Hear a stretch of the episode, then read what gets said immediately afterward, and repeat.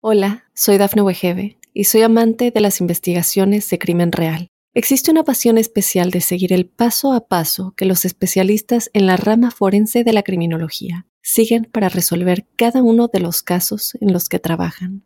Si tú, como yo, eres una de las personas que encuentran fascinante escuchar este tipo de investigaciones, te invito a escuchar el podcast Trazos Criminales con la experta en perfilación criminal, Laura Quiñones Orquiza en tu plataforma de audio favorita. Óyenos audio.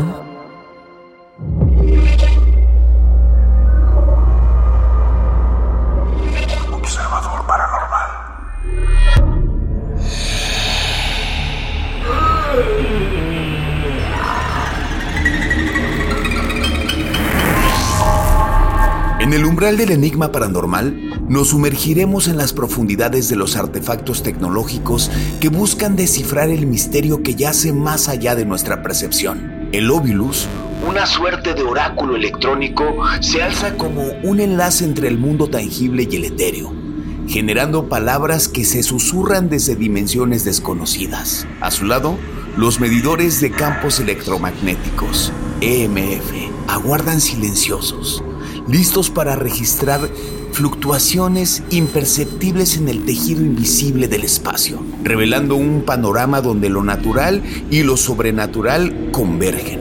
¿Son estas herramientas portales que nos conectan con lo desconocido o simples testigos que reflejan nuestros anhelos de lo inexplicable en señales misteriosas?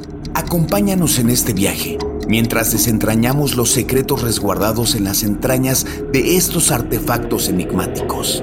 Bienvenidos a Observador Paranormal.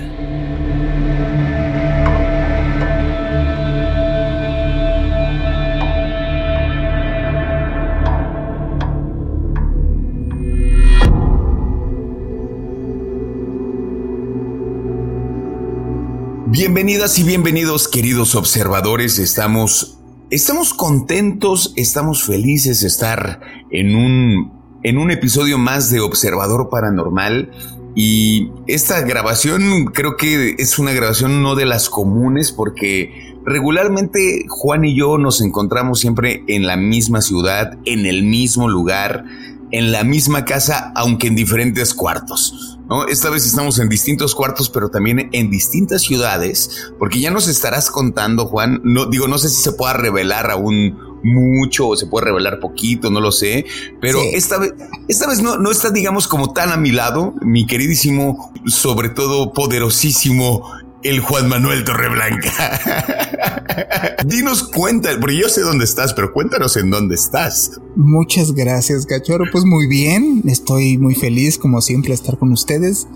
Y sí, efectivamente nos encontramos haciendo un proyecto bien, interesante, bien importante que viene, en donde pues, ya, les tendremos noticias en redes sociales. Eh, no quiero develar mucho porque pues justamente estamos como cocinándolo apenas ahorita, por eso no estoy allá contigo. Así es que lo siento si ahorita te espantan, si ahorita te pasa algo, vas a estar solito. Por favor que no suceda, güey. Por favor que no suceda. Yo, mira, vengo. Qué, qué, bueno que ahora es mucho más temprano, ¿no? Inclusive el horario lo cambiamos. a mí me pareció que fue un acierto, ¿eh? Lo van a ver a través de la plataforma, lo van a ver anunciado en los otros podcasts, así es que estén pendientes y ustedes mismos se van a dar cuenta de todo este, de todo este que tiene, que tiene que ver con vida extraterrestre, que tiene que ver con, con el contacto, que tiene que ver con... Eh, ya no quiero decir más porque no, no quiero, como dices, no hay que develar tanto, pero ya se estarán dando cuenta. Un proyecto que a mí, la verdad, te, lo dije, te lo dije por teléfono, porque esto apenas, ¿no? Te vas enterando de este proyecto y a mí, la verdad, me, me dio un montón de gusto.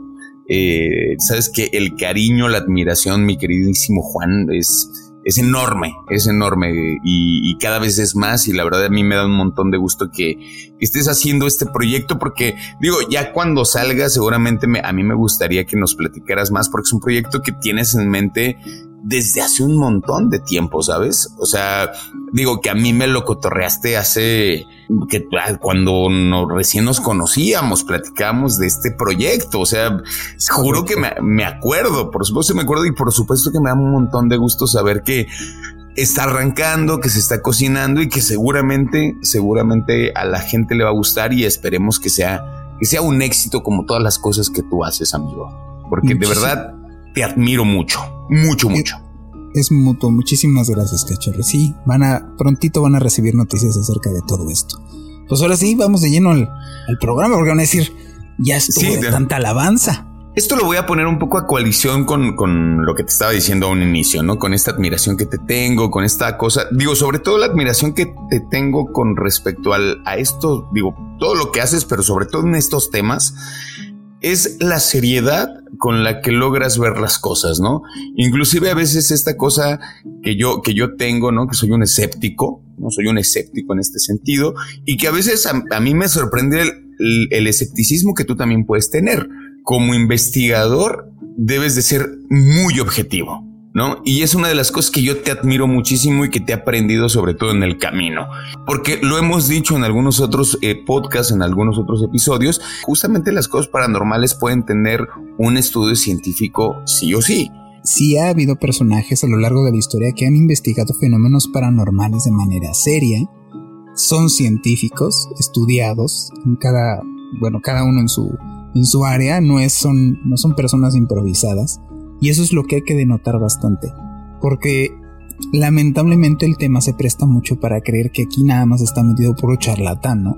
Pululan todos estos pseudo investigadores y también exploradores que van a cortar flores y todas estas cosas que, que realmente lo único que acaban haciendo es afectando al tema y no dándole la seriedad de vida y quitándole el peso a las personas que sí se han dedicado a investigar este tipo de fenómenos de manera muy seria en laboratorio. Digo, aquí lo hemos mencionado que, que uno de los personajes que, que sí lo hicieron de manera muy seria en este país, pues fue el doctor Jacobo Greenberg, ¿no?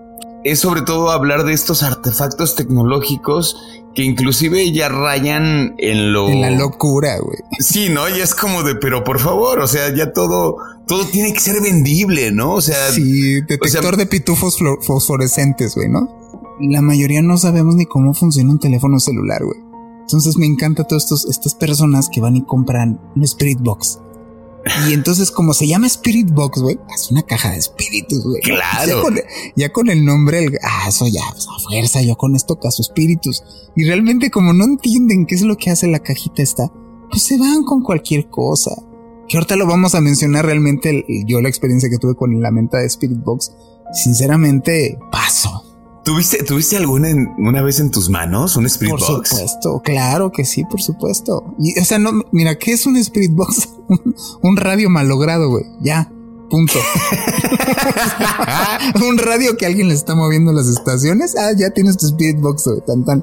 Pues es eso. o sea, no tiene, no tiene mayor ciencia.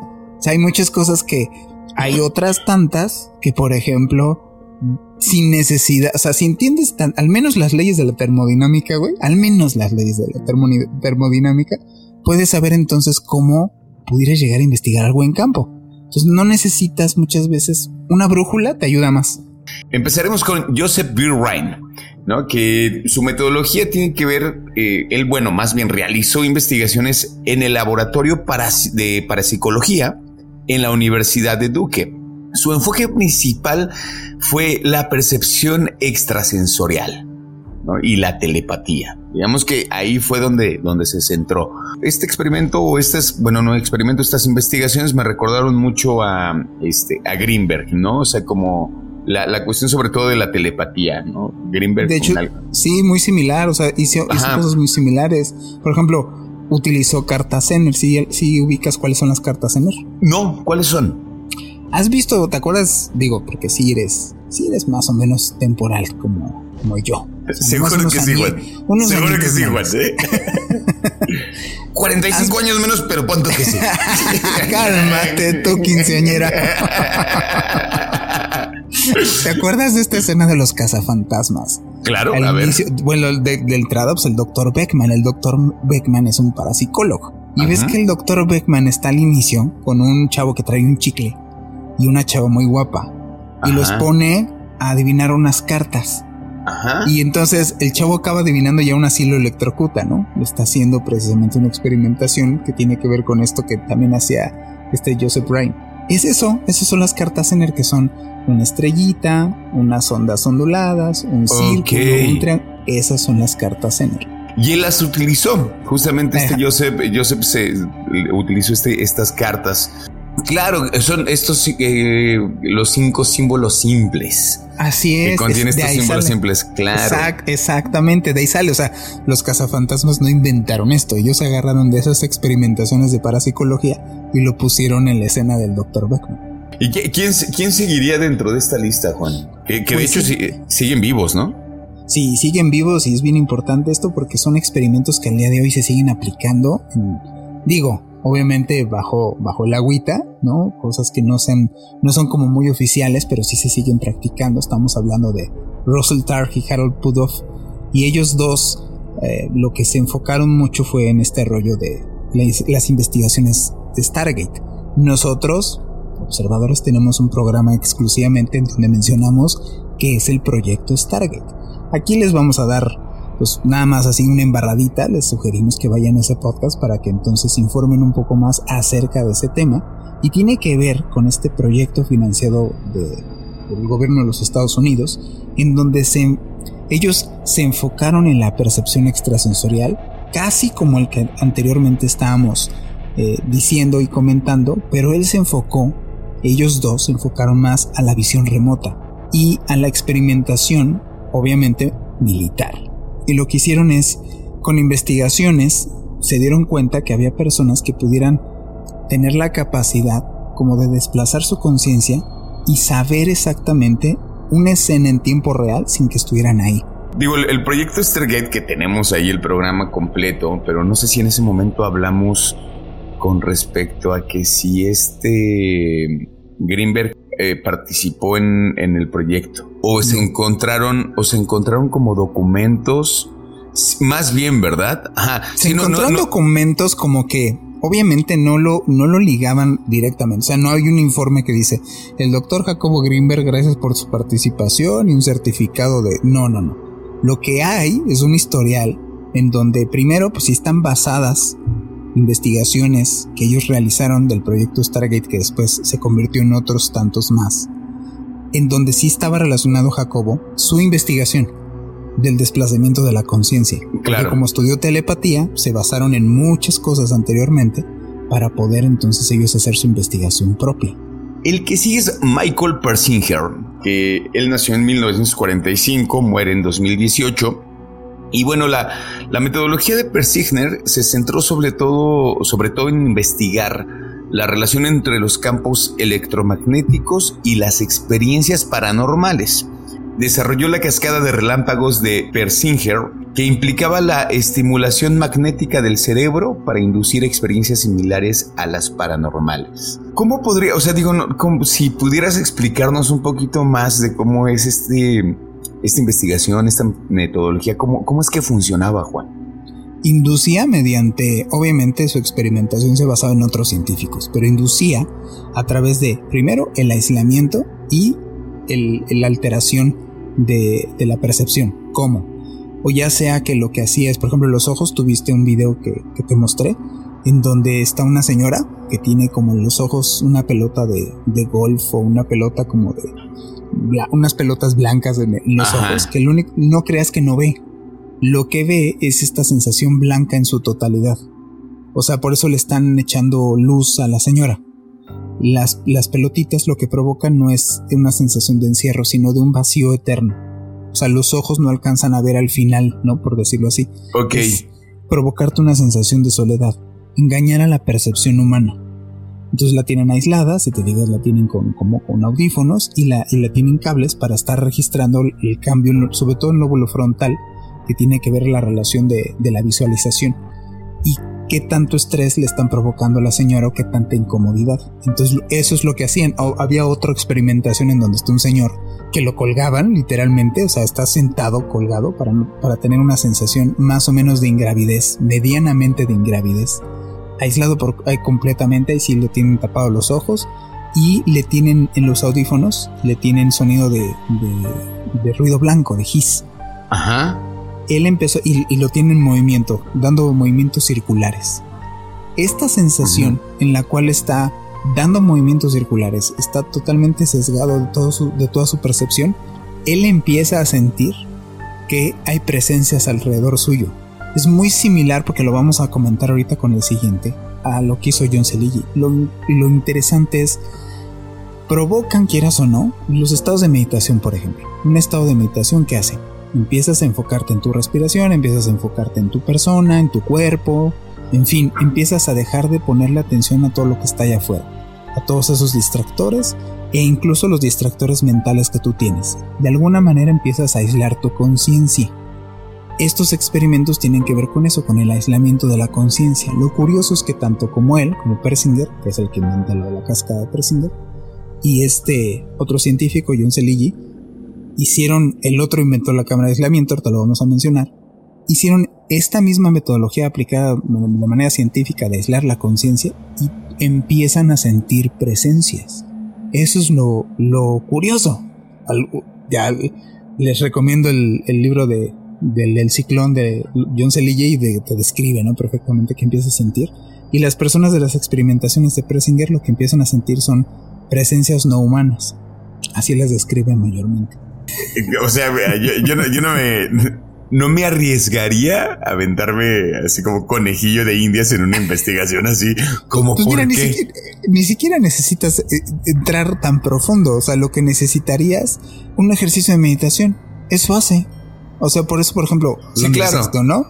Hablando de Sixto, pues tiene toda la coherencia. Lo que estás haciendo es, justo estás concentrándote tu conciencia, ese, ese, ese asunto de, de, de aislarte de, del, del mundo exterior, por decirlo así, te concentras en tu conciencia y logras estar en estados los cuales es más fácil para ti percibir si hay algo ahí que quiere comunicarse contigo.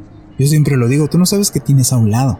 Si hicieras más ejercicios de meditación, hicieras este tipo de cosas, te darías cuenta de otras tantas más que tienes todo el tiempo alrededor, pero que normalmente no te das cuenta porque hay que pagar la renta, hay que llevar a a la escuela. Por ahí me han dicho, ¿verdad? Bueno, justamente Dean, Radin eh, nació en 1968. Este investigador sigue vivo. Y la metodología de Radin es conocida por las investigaciones en la percepción extrasensorial y la psicoquinesis.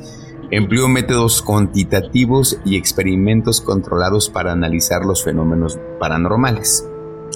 Sus investigaciones, en, bueno, estos estudios incluyeron experimentos de pez, y de psicoquinesis utilizando métodos estadísticos para evaluar la significancia de los resultados.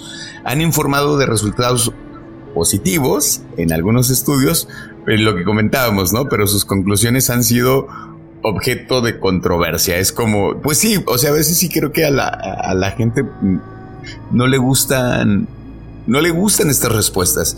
Hay un potencial que tenemos entonces, que es el resultado de todo esto sería el potencial de la creación de realidad, que nosotros podemos alterarla. Porque eso sería realmente la conclusión final si tú estudias, pues tú te vas en, vas en todos, ¿no? Por ejemplo, lo que estudiaba Dean Radin de la experimentación acerca de los algoritmos random. Para, para básicamente para explicarle un poquito a los observadores si es que se perdieron ese, ese capítulo de nosotros, hay máquinas aleatorias en donde están haciendo cálculos matemáticos random y en estos cálculos matemáticos random resulta que si hay una catástrofe o resulta que hay una eventualidad masiva, los resultados empiezan a ser alterados, como que la conciencia humana o las conciencias alteraran las máquinas que están procesando estos cálculos matemáticos. La ciencia no está definida por su tema, está definida por su método. Si tú puedes hacer lo que tú quieras, lo que tú quieras aplicando un método científico, y haces ciencia, güey. La comunidad científica por eso se le fue encima a Jacobo, güey. Porque fue así de, ¿cómo es posible que lo que estés estudiando es telepatía? Pues, ¿por qué no? Es, exacto, güey. ¿Y por qué no? Y lo peor de todo es que, mira, si fueron, si fueran patrañas, ¿no? Fuera una falacia todo esto.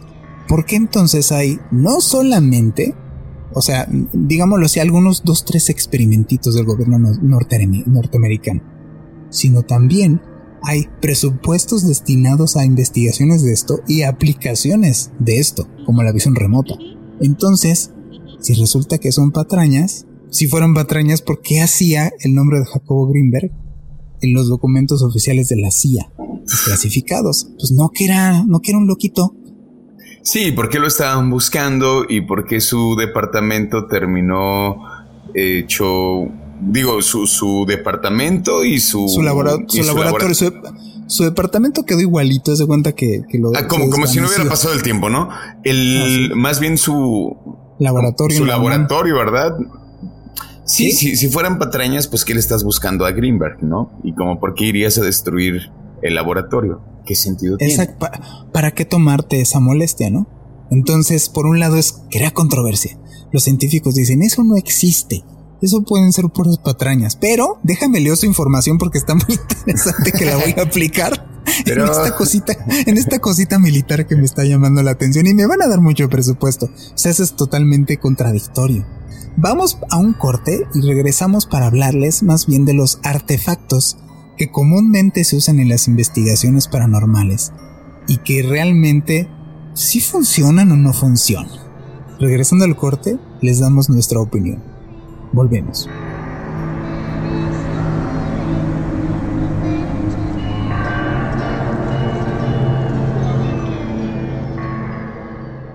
Hola, soy Dafne Wegebe y soy amante de las investigaciones de crimen real. Existe una pasión especial de seguir el paso a paso que los especialistas en la rama forense de la criminología siguen para resolver cada uno de los casos en los que trabajan.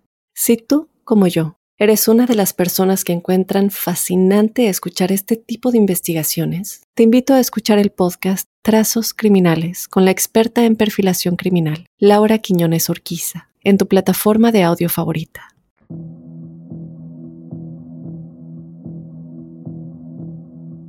Ya estamos de vuelta, queridos observadores, y vamos directito a mencionarles algunos de los artefactos de los cuales se han popularizado, que son para investigar fenómenos paranormales, ¿no? Y que lamentablemente muchos de ellos no se basan en ningún sustento científico, simplemente en alguna moda, alguna imposición que a alguien se le ocurrió, en fin, tenemos nuestras variantes. Aquí vamos con las primeras les estaré dando mi opinión acerca de ellas, si las apliqué en campo y si no, y cuál es el resultado que yo obtuve. La primera que vamos a hablar son las cámaras infrarrojas y de visión nocturna. El funcionamiento de las cámaras infrarrojas y de visión nocturna emplean tecnología infrarroja para capturar imágenes en entornos que no tienen pues mucha luz, entonces no puedes ver realmente. Nosotros somos seres que vemos gracias a la eh, refracción de la luz en los objetos. Entonces no hay luz, no vemos. Estas camaritas lo que hacen es tienen sensores, los cuales nosotros no captamos estas, estas ondas infrarrojas y gracias a ellas las ponen en un espectro de onda que nosotros sí captamos aunque no exista luz. De eso es lo que sirven y este sería el sustento, por decirlo de alguna manera, que pudieras llegarlo a aplicar en, algún, en alguna investigación paranormal. Te llevas tu camarita de infrarrojos y entonces puede que detecte algún fantasma por ahí que tú no estás viendo porque tú no ves infrarrojos. Tiene algo de coherencia, estamos hablando de fenómenos paranormales, realmente nadie entiende a profundidad cómo es que operan, sino al día de hoy habría manual de los fenómenos paranormales, ya no serían paranormales, ya serían fenómenos conocidos y clasificados, ¿no? Entonces tiene un principio que tiene que ver justamente con eso, un principio científico. Realmente hasta qué punto sí y hasta qué punto no funcionaría este tipo de cosas. Yo sinceramente... ¿Tú crees que no? Sí, no, o sea, es que a final de cuentas... Es complicado, es complicado. ¿Qué hace una cámara? Déjate una cámara de visión nocturna, ¿qué es una cámara de video? La cámara de video lo que te ayuda, te apoya, es que no tiene un punto de vista propio, no tiene una experiencia subjetiva, no tiene, claro. no está influenciada. ah, como, como, tu, está, como tu cabeza, ¿no? Como tu, tu, tu, cabeza y lo que tú vas a alcanzar a ver puede ser que si te te veas influenciado y que tu cabeza te engañe. O un grupo de personas, ¿no? Entonces la cámara es totalmente subjetiva. Si lo está captando la cámara, entonces es de llamar la atención. A mí, ¿qué me ha pasado? Que tienes a un vidente que lo que está viendo, en el lugar por, por poner vidente, o alguien que realmente tiene, no sé, alguna facilidad extrasensorial. Entonces dice que lo que está percibiendo es la, la esencia o la la presencia de un hombre alto vestido de traje, ¿no? Que es este, moreno y que le está diciendo que nos vayamos de ahí, ¿ok? Y luego tienes a otra persona en esa misma investigación que va hacia un cuarto y de repente ve a una silueta no muy bien definida, pero como de un hombre pasando rápido, ¿no? Resulta que tienes una cámara ahí. Y lo que graba la cámara no es nada más que estática o la cámara se altera en algún punto. Ajá. Entonces, pues a final de cuentas valida algo. Algo está sucediendo ahí que altera la cámara. Pero la cámara no vio ni un hombre alto, ni un hombre pasar. Algo alteró objetivamente en la cámara, algo la alteró, pero no sabes realmente qué es. Entonces por eso se vuelve complicado, porque no hay un, no hay un parámetro en el cual te puedas guiar realmente para decir, ah, en esta experimentación, si ves esto y esto, o sea, no hay realmente esos parámetros. Igual que aplica para las cosas de infrarrojos y las cosas caloríficas. Si hay una baja temperatura, ¿a mí qué me servía? Si hay una baja temperatura abrupta, güey. O sea, abrupta te digo que en 10 segundos 5 grados bajan. ¿Neta? Sí, por eso lo sientes, por eso hasta la piel se te pone chinita, por eso hasta tienes ese escalofrío. Y baja, ya no es una percepción subjetiva de que está bajando la temperatura. La pistolita registra que está bajando la temperatura. Claro. Eso es lo raro. Pero, ¿y luego? O sea, que bajó la temperatura abruptamente. ¿Qué puede ser? Porque pueden ser muchas cosas y no necesariamente el fantasma de la abuelita olvidada. Claro. Sí, claro. Yo, yo creo que la que sigue sí es, a mí me parece como es de las más comunes, la has usado. Y, ¿Y tú también. Y yo también. y yo también sin querer. Yo también. y me pasan cosas bien raras. bueno, estamos, yo creo que sí estamos hablando de las cosas más comunes cuando se hacen este tipo de investigaciones, ¿no? Que son las grabadoras de voz digitales. ¿Cuál es el funcionamiento? Bueno, pues las grabadoras de voz digitales registran sonidos en formato digital. En el contexto paranormal se utilizan para capturar fenómenos conocidos como voces electrónicas de fenómenos, los EVP. ¿No? Se centran en captar sonidos sutiles o voces que podrían no ser audibles en el momento de la grabación, como nos ha pasado en Observador Paranormal y que se los hemos compartido. Llamados también psicofonías. Las psicofonías, exactamente. Los investigadores de lo paranormal utilizan las grabadoras de voz para registrar posibles comunicaciones de entidades no visibles durante sesiones de preguntas o en lugares con historias de actividad paranormal. Se graban audios con la esperanza de capturar respuestas o sonidos inexplicables. Yo por ahí hay algo que digo, no, no me quisiera como, como alargar tanto, Juan, pero es que el otro día, el otro día estúpidamente vi un video, porque a mí no me gusta ver, o sea, como la gente ya lo sabe, a mí no me gusta espantarme a lo tonto, o sea, evito ver películas de terror, evito ver eh, digo, de pronto escucho Observador. Eh, no me gusta asustarme. Me parece tonto que a la gente le guste asustarse. Es como, pues me voy a asustar, voy a ver la peor película de, terror, ¿no? Pero un video me atrapó. Es una chica explicando, digo, y, esto tiene que ver con lo, con lo que tiene que ver con las grabadoras de voz digitales. Está explicando un video de un chico que está hablando con su aparato llamado como un nombre de chica, ya sabemos cuál es. Y al vato se le ocurre decir, como de Alexa, hay actividad paranormal y Alexa le dice detectando actividad paranormal. Eso me pareció como de, güey, qué estupidez, güey, ¿sabes? Y entonces dijo, hay actividad paranormal a tantos metros de ti. Y luego vuelve a decir como de, este, hay actividad paranormal y se supone que la actividad paranormal se acercó la historia, la historia que me aventé duraba 15 minutos. Yo no sé cómo logré 15 minutos estar atrapado con esa entre estupidez y cosa que me empezó a dar mucho miedo. No te rías de mí, Juan Manuel Torreblanca.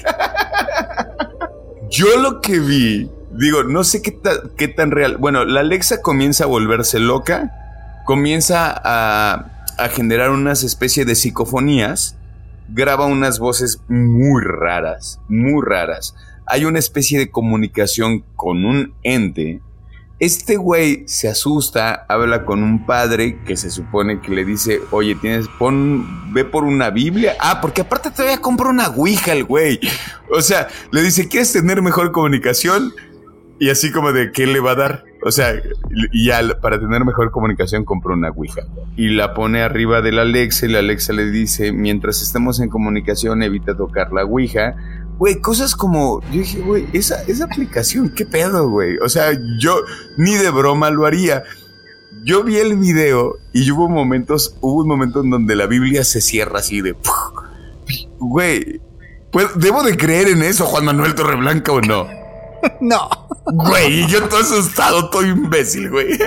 Es que es muy fácil caer en estas, en estas cosas que ahorita se dan en redes sociales, güey. O sea, ahorita hay una, lo, hemos comentado aquí, ¿no? Que hay una, hay una TikToker famosona ahorita. Supuestamente, mágicamente llega un lugar en donde un ente se aparece y ahí a partir de ahí todos sus videos, todos sus contenidos son ella con cara así demacrada y está poseída y, y una serie de cosas aplícalo un poquito a eso. O sea, efectivamente hay muchos skins. Lo puedes probar. Digo, ahí donde estás hay una Alexa.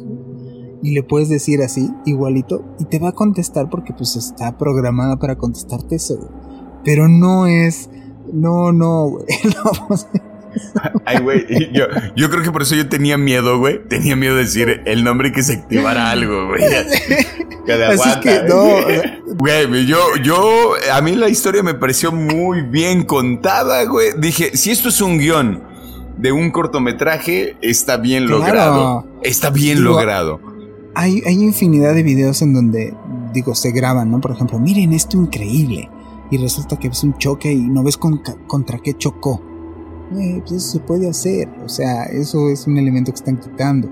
O, ¿sabes qué? Resulta que, miren, estoy solo en la Ciudad de México, no hay nadie. De repente entré en una dimensión desconocida y ves al tipo caminando y realmente no ves a nadie. Y entonces dices, en una de esas sí se fue a una dimensión desconocida una dimensión desconocida en donde hay línea, en donde su teléfono funciona, ah, el internet es el mismo y puede seguir publicando estupidez. O sea, no, güey. Claro. Eh, buscarle, buscar la lógica que eso vamos a hablar un poquito más adelante. Vamos con otros dos de volada. Simón. si quieres, así mira, detectores de movimiento y los y el óvulos.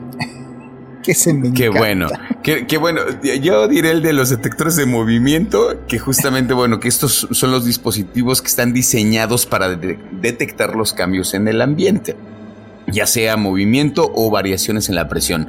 Los detectores de movimiento utilizan sensores que reaccionan a la presencia física, mientras que los sensores de presión responden a las alteraciones en la presión atmosférica. Que no es lo mismo. Que exactamente. Y la aplicación en las investigaciones paranormales, pues lo que hay que hacer con estos detectores de movimientos y sensores de presión, pues se tienen que emplear para identificar posibles interacciones con entidades paranormales. los investigadores buscan patrones de actividad que pueden indicar la presencia de algo no visible o medible de manera convencional. Lo platicábamos, ¿no, Juan? Así lo podemos platicar muy en corto. O sea, puede ser un aparato que puede funcionar, pero es bien complicado. Por ejemplo, eso, o sea, entender cómo funciona o cómo es de manera operativa un detector de movimiento. O sea, lo que es un detector de movimiento es está mandando una frecuencia que tiene que rebotar sobre algo para regresar a su emisor. O se hace que por eso sobre un plano físico tendría que rebotar sobre un plano físico. Entonces, lo que me parece como extraño es, pues, de qué están hechos los fantasmas que pueden rebotar emisiones. No porque diga que no puede suceder, a mí incluso tuve una experiencia con detectores de movimiento que me sacó de onda. Mucho. No entiendo esto, o sea, no lo alcanzo a entender. Ahí, ahí si aparece alguien que nos puede llegar a explicar cómo es que funciona este, porque realmente, pues digo, no, no tendría como una justificación lógica en un respaldo científico, pero yo te lo puedo decir que a mí me funcionó. Yo me, me encerré en una sesión de Ouija en donde teníamos detectores de movimiento alrededor ¿no? Y así de, a ver, pues, lo que entrara se iba a detectar, ¿no? Y entonces lo curioso es eh, esta relación de que decía esto que supuestamente estaba contestando, que estaba al lado derecho de tal persona, y el detector de movimiento de ese lugar se activaba. Y luego entonces en, el juego de Ouija igual decíamos, bueno, ¿y en dónde ahora te encuentras? No, pues estoy al lado de Menganito. Y justamente el detector de movimiento al lado del Menganito empezaban a pitar. No con toda la humildad en mi corazón de que hay cosas pues que yo no entiendo. Digo, por eso estoy en esto, ¿verdad? Por eso me gusta investigarlos, porque claro. pues no, nadie tiene la verdad completa en sus manos. Sin embargo, sucede. Me intriga saber cuál es la composición de algo, cómo pudiera llegar a funcionar algo a nivel, no sé, composición cuántica de un, de un este, fantasma para alterar y rebotar señales y, de, y, funcionaran los detectores de movimiento. No hay una fiabilidad 100% completa. Y hablando de fiabilidad, ¿qué tal el siguiente? No, o sea, luego te puedes encontrar con, con cada cosa que hasta te dice pues qué carajos está enfrente de ti. Pues te puedes encontrar un mercadólogo que seguramente le dijo a un ingeniero en sistemas, oye, ¿y si hacemos un aparato que, que diga qué son los, que, que detecte fantasmas y te parezca qué fantasmas? Porque realmente, digo para las personas que nos están escuchando, ¿qué es un óvilus? Supuestamente es un dispositivo electrónico en donde este aparatito mediría a través de muchos sensores y daría o permite la comunicación con entidades paranormales, según. Y entonces da, genera respuestas auditivas, o sea, genera palabras o frases a partir de estímulos ambientales si tú lo ves el aparatito, porque tú ya lo viste. Sí, sí, sí. Te enseño un video físico, pero no has visto cómo opera. Literalmente te va apareciendo así de, es un demonio, frío, eh, una silla. O sea, te va, va diciendo palabras supuestamente random en base a que está midiendo varios aspectos, ¿no? Tiene sensores como termómetros, detector de campos electromagnéticos, mide fluctuaciones de la temperatura, y supuestamente, o sea, yo no dudo que los mire, sino que entonces a la conclusión que llega el aparatito, de alguna manera es de que estás al lado de un demonio, dependiendo la temperatura y las fluctuaciones electromagnéticas. Yo lo que quisiera saber es en qué se basaron, güey. ¿Cómo se basa, por ejemplo, no sé, que alguien vaya a un laboratorio clínico y te saquen sangre, ¿no? Y esas, esas mediciones que te dan, ¿no? Que tú has visto estas mediciones de tienes tanto en colesterol, ok, ¿quién se le ocurrió tener la estandarización de sobre qué humanos se basaron? Claro. ¿No te lo has preguntado? Sí, sí, sí, por, supuesto. Qué sí. el metal o por qué vamos a algo más común? ¿Por qué el metal, el metal de un sartén? ¿Quién dijo que ese tendría que ser el metal para un sartén? Por supuesto. ¿Cuál es el estándar? Ah, bueno, existe la NIST, por ejemplo, que es un organismo enorme, o sea, tú le compras pruebas precisamente a eso para hay estandarización hasta de crema de cacahuate en donde cuál es la composición química exacta de la crema de cacahuate, cuál es la composición química de todo, es más, cuál es la bala perfecta, cuál es la estandarización de una bala, cuál es la estandarización de un mouse, eso ya existe, Entonces, ese es uno de los dos que tendría. ¿Cuál, en qué estándar se basó el Ovilus para decir detecta demonios porque es así, detecta fantasmas? O sea, Ovilus 2000. Sí, bueno. Ovilus 2023. Viene mejorado. Con juguetes, mi alegría. Sí, exacto, güey. Sí, es como así de. No incluye baterías. ¿eh? Ofensivos e inhumanos. Sí, no, este para mí son purititas patrañas. Y, como el que ya mencionaste, ¿no? El Spirit Box que también es. Sí. Ay. Sí, o sea, es más, ya ni me dan ganas de mencionarlo más que los el de medidor de campos electromagnéticos. Porque digo, les adelanto, el Spirit Box es un radio. Ya. Un radio que funciona mal. Ajá, un radio malogrado porque está detectando, o sea, está haciendo random en las estaciones AM/FM y supuestamente lo que hace el Spirit Box Digo, lo adelanto porque de verdad sí me parece. Sí, ya. ¿Qué sucede con estas este, que está captando supuestamente las, las ondas AMF, amplitud modulada y frecuencia modulada? Que en, en el cambio te contestan las entidades. Y entonces puedes escuchar un silla, claro, ahí, tal, ¿no? En una de esas, pues puede ser un programa de radio que estaban diciendo eso, ¡Lotería! La mega. ¿Estás ahí? Dime, descríbeme cómo eres. La poderosa. Sinceramente, para mí estás. Sí, no, no le encuentro una lógica. Efectivamente, pues lo que nos llama la atención es estar estudiando en qué tipo de frecuencias pudiera llegar a contestar algo así. Lo que hemos visto de las psicofonías, que realmente no entendemos en qué frecuencias están, son frecuencias que no son audibles. Entonces de entrada tú dime un Spirit Box si no es en una frecuencia audible, ¿cómo lo vas a oír? Claro. Ya para irnos para este segundo corte, mencionemos uno que sí vale la pena, que son los medidores de campo, campos electromagnéticos. Por favor, hazme el honor. Sí, bueno, ¿qué, son eh, estos medidores de campo? Pues detectan, ahora sí que pues detectan los campos electromagnéticos. Los medidores de campos electromagnéticos se utilizan para medir la intensidad de los campos electromagnéticos ¿no? en, el, en el entorno. Se cree que ciertos investigadores paranormales que los utilizan buscan correlacionar cambios en estos campos con, con, con presuntas actividades paranormales. Hay algunas creencias paranormales que sugieren que la presencia de entidades pueden estar asociadas con los cambios en los campos electromagnéticos, que tú lo comentabas, te llegó a pasar, llega a suceder, sí sucede. O sea, por ejemplo, se sostiene que un aumento repentino en el campo electromagnético podría indicar la presencia de una entidad pero que puede ser una herramienta mucho más fiable que un Spirit Box o que un este o, que un Ovilus. Definitivamente, eh, o sea, es una herramienta que sirve mucho mejor que es complicado quizá de usar, sobre todo por todas las cosas que puede detectar, ¿no? No hay una, no hay no son fiables, pues, o sea, no hay una cosa certera. Te pueden ayudar un norte, pero justo un norte. Claro. y si no sabes de ciencia, y si eres terraplanista, si no tienes la mínima cultura científica, pues, güey, o sea, pero una de las, de las cosas más irónicas de este México surrealista, diría Dalí, es ver a Carlos con un medidor de campos electromagnéticos diciendo que ahí viene el fantasma, güey. Ese, güey no sabe ni, ni, ni, cómo funciona su teléfono.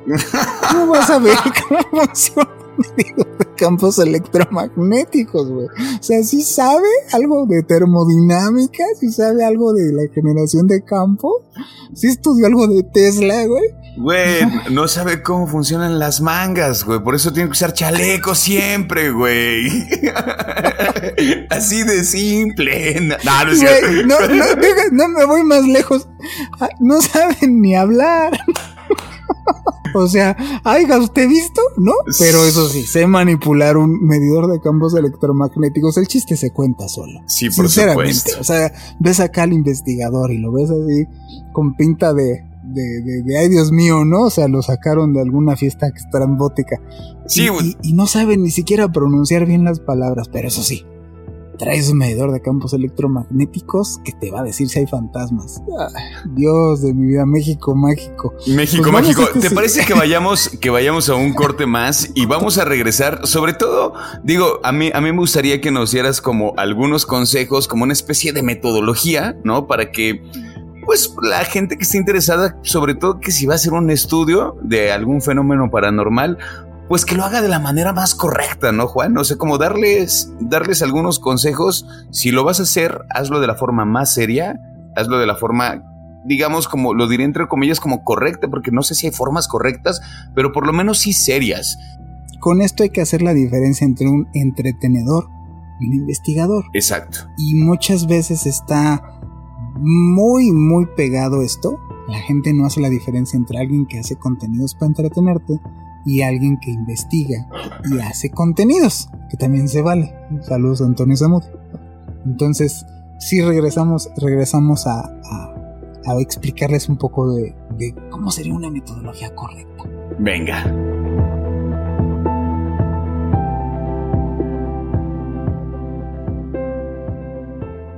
Hola, soy Dafne Wegebe y soy amante de las investigaciones de crimen real. Existe una pasión especial de seguir el paso a paso que los especialistas en la rama forense de la criminología siguen para resolver cada uno de los casos en los que trabajan. Si tú, como yo, eres una de las personas que encuentran fascinante escuchar este tipo de investigaciones, te invito a escuchar el podcast Trazos Criminales con la experta en perfilación criminal, Laura Quiñones Orquiza, en tu plataforma de audio favorita.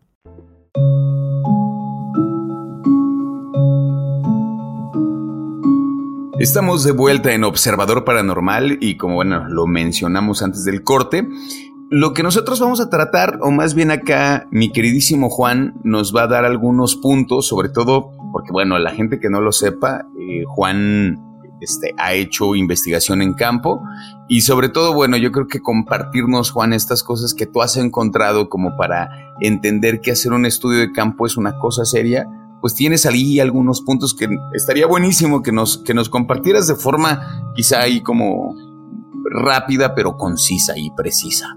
¿Cómo ves? Pues mira, lo importante al considerar son estas cosas. Primero, definición clara de objetivos. Aplica objetivos que tú vayas a hacer dentro o que quieras encontrar dentro de tu investigación para pronto. Tú le preguntas a alguien que va y se mete a una casa, ¿no? ¿y cuál es el objetivo? Que me espanten. Ah, no, buenísimo, tu objetivo, ¿no? O qué quieres demostrar, exacto, o qué quieres, ah, pues vivir una experiencia extra corporal. O sea, realmente el problema es que no hay como una definición de eso es lo primerito que tendría que existir. Tú te vas a ir a un lugar en donde supuestamente hay actividad paranormal, pues de entrada quieres la comprobación de esa actividad, ¿no? Entonces ya tienes definido ese, ese objetivo, te ayuda a definir cómo lo vas a hacer. Si realmente quieres comprobar la actividad, entonces llega la siguiente pregunta a tu cabeza. ¿Cómo lo puedo comprobar?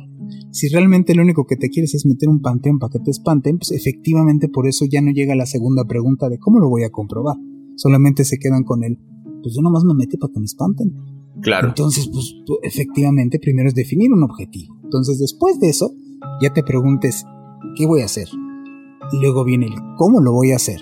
Pues entonces viene el en dónde, ¿no? Seleccionar un lugar es bien importante. ¿Por qué? Porque besa mucho, y esto, esto lo digo acá públicamente, no lo recomiendo. Conozco varias personas que son amigos míos y que siguen haciendo este tipo de cosas en donde se van a explorar lugares inhóspitos, ¿no? Así de, me voy a, me voy a explorar, con toda la inseguridad que existe en este país y todavía se hacen ese tipo de asuntos, ¿no?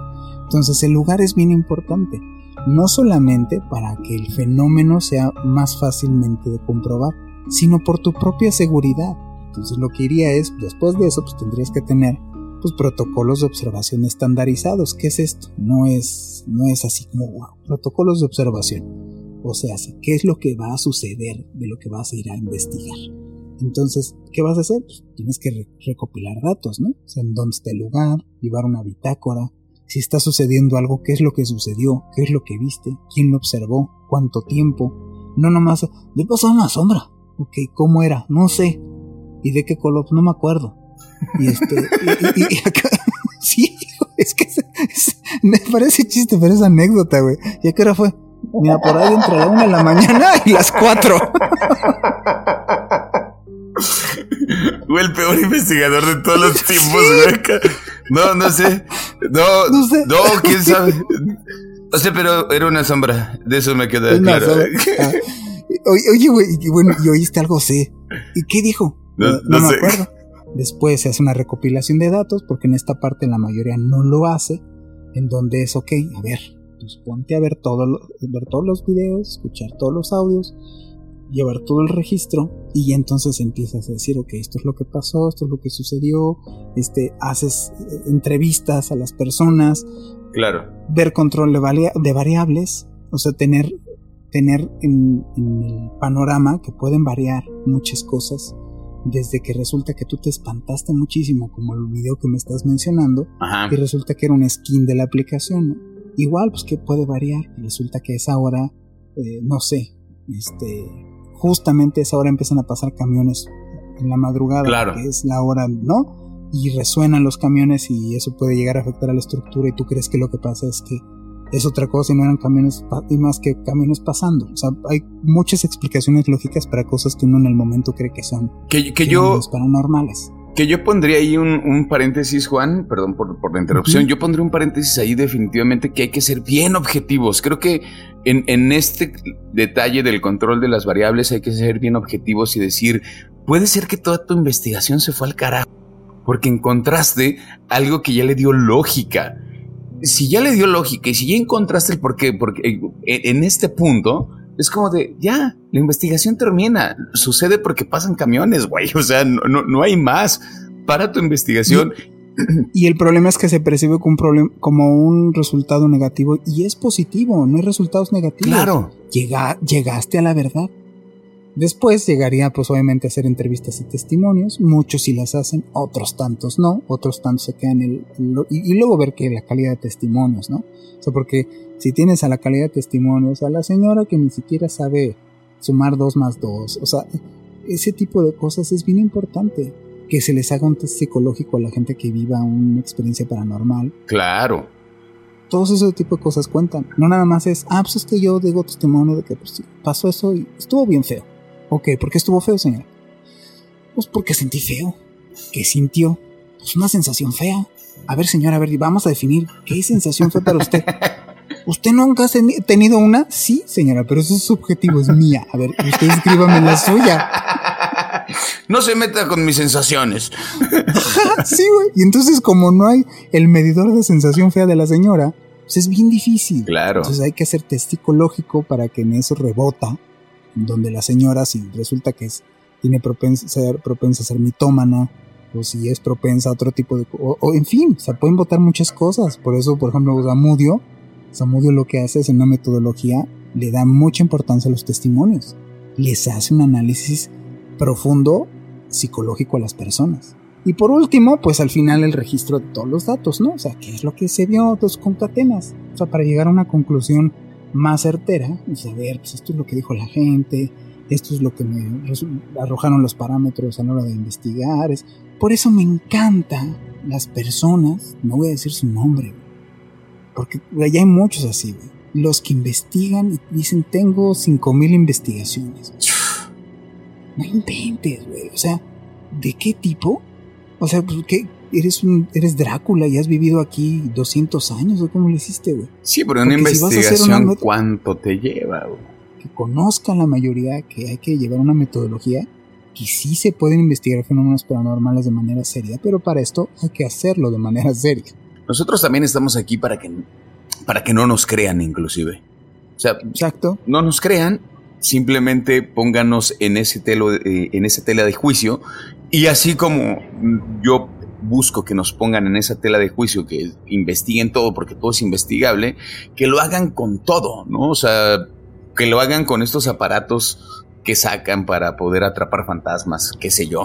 Pues muchísimas gracias por este episodio a larga distancia, querido cachorro, que duró bastante, pero ya sé. Pues digo, yo sé que nuestra audiencia va a estar contenta de, de todo esto que compartimos y ya pronto nos veremos para, para compartir otro observador paranormal juntos. Me parece buenísimo, te mando un abrazote, mi queridísimo, mi queridísimo cachorro. Salúdame Salúdame a la gente con la que estás grabando. les mando. Claro que sí. Les mando un fuerte, fuerte abrazo y este, y pues acá te, estaremos esperando con ansias. La verdad es que, que el proyecto salga de lo más bello, de lo más hermoso posible. digo, la verdad es que yo sé con la gente profesional eh, que estás trabajando y que tú eres también un, profesional al cual he aprendido un montón. Aprovechenlo, disfrútenlo, disfrútense, aprende, aprende, porque a mí me encanta también eso de ti. Todo el tiempo estás aprendiendo, Juan. Y pues eso, les mando un abrazo, disfruten la Ciudad de México y pues nos estamos viendo pronto. Esto es Observador Paranormal, mi nombre es Roberto Belmont. Mi nombre es Juan Manuel Torreblanca y nos vemos en el siguiente Observador Paranormal.